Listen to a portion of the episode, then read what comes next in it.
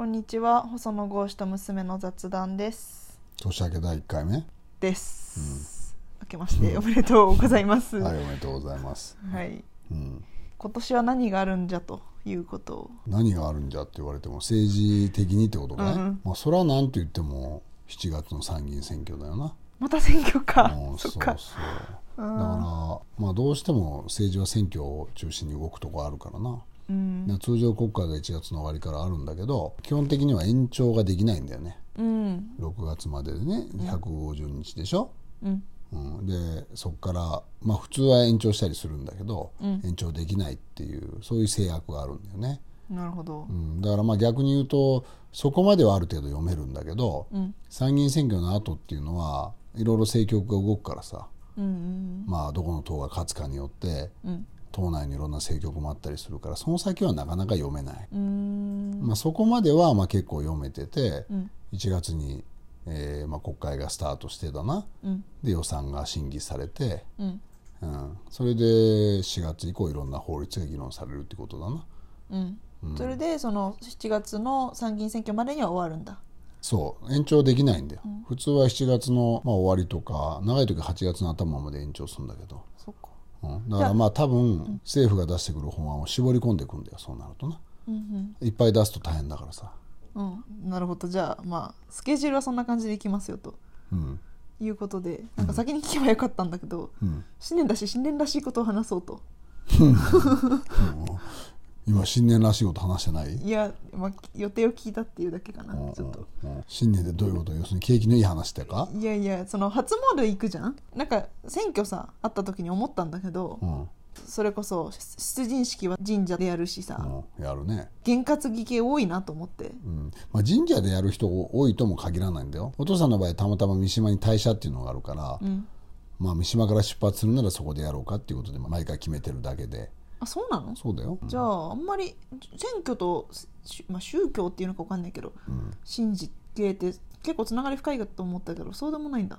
うん、そんなこともないな。それはまあ三島だからっていうのはあるかな。まあそこそこ神棚とかな。あと験担ぐ人は多いよね。どういう弦があるの？例えばお父さんすごい落語が好きでしょ。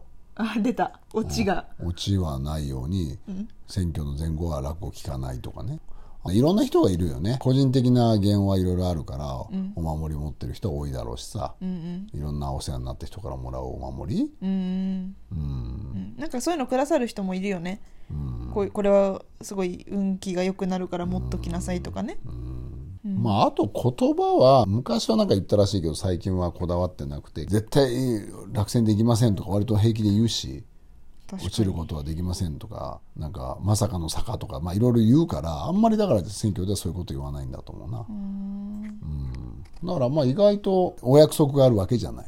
うん。まあまああとはまあ選挙と関係ないけど、あの各党やっぱりさあの伊勢神宮に参るよね。大体4日かな。あなんかニュースになるよね。総理も参るし、まあ大体主な政党の党首も参る。うん。やっぱり伊勢神宮というのが日本の国の、まあ、す一番のあの参るべき対象、まあ、天皇家のルーツでもあるからさ。うん。そっか。そういうのはあるかな、うん。あでも正月らしいっていうと国会の場合は、もう始まるのがさ実は大体1月の終わり頃だからさ、ああ、うん、だから初日だけだよね、そうか。うん、なんか正月気分抜けた時か すでに、そうそう。だから1月は、まあ、伊勢神宮もそうだけどいろんな正月行事があるから、それに顔を出すっていうのは結構議員がやるんだけど、ただ今年はもうあんまりさコロナでそういう行事がないじゃん、うん。で昔はさ年越しの行事とかものすごいたくさんあったのよ。餅つきとかね。餅つきもあったしあとはいろんなさ団体が年越しのために集まってるっていう。えその年越す瞬間のために？そうそうそう。その大晦日からの夜から元旦の朝ってすごい忙しかったんだよ昔は。へえ。でもまあなくなったね、さすがにね。うん、いやでもい今でもあると思うよ地域で。あの、年越しみんな集まってますみたいな。行く年来る年見たらいっぱいやってるじゃん、ああ言われてみたらそうか。うん、みんなで神社で年越しをこうね、まあ、祝いますみたいな。地域の、なんていうの寄り合いみたいなね、そっか。うん。まあ、ああいうのがやっぱり少なくなったかな。うんうん。まあ正月もいいけど、まあ、一応1年を展望するという意味では、もう一回ちょっと国会の話に戻ると、うん。うん。まあ、予算はまああれだよね。いよいよポストコロナに向けてどうするかっていう予算になってくるよね。前もちらっと言ったかもしれないけどコロナだから経済を止めておきましょうっていうことか、うん、動かしていきましょうかっていうある種のさすごくこう路線の争いみたいなのがあるかもな。うん、うん。そこの攻防がね。そう、まあ、オミクロン株がどうなってるかとかそういうのにもまあものすごく影響を受けるわな、うん、まあ予算は多分それがポイントになるかな、うん。うん、あとは、まあ、予算にも関わるんだけど法律も出てくるのは、うん、いわゆる経済安全保障っていうな、うん、これが一つの目玉法案かな。だからもう尻が決まってるからさ、うん、そのたくさん出さない中で、目玉法案っていうとそれになるかもしれない。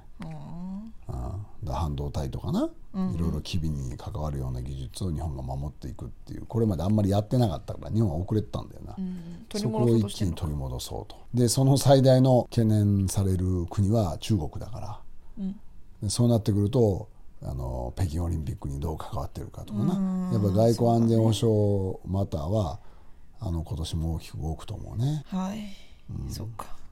じゃあまあ最後に意気込みでも。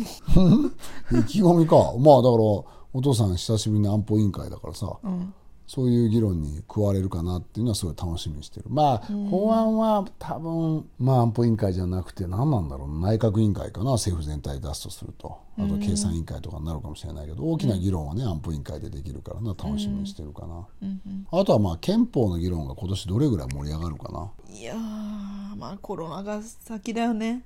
と言ってるとさ毎年さ これが大変だよねってテーマあるわけよ。まあそりゃそうだ。未来永劫憲法の議論できないから、うん、今野党が割とそういうことにちょっと柔軟な勢力が出てきてるから、うん、お父さんは期待してんだけどね、うん、憲法ってさ日本国憲法なんだけど、日本国民が投票したことないんだよね。ないね。ちょっと憲法の話そうねまあしようまた。うん、それはまた改めてやるか、改めてやりましょう、はい。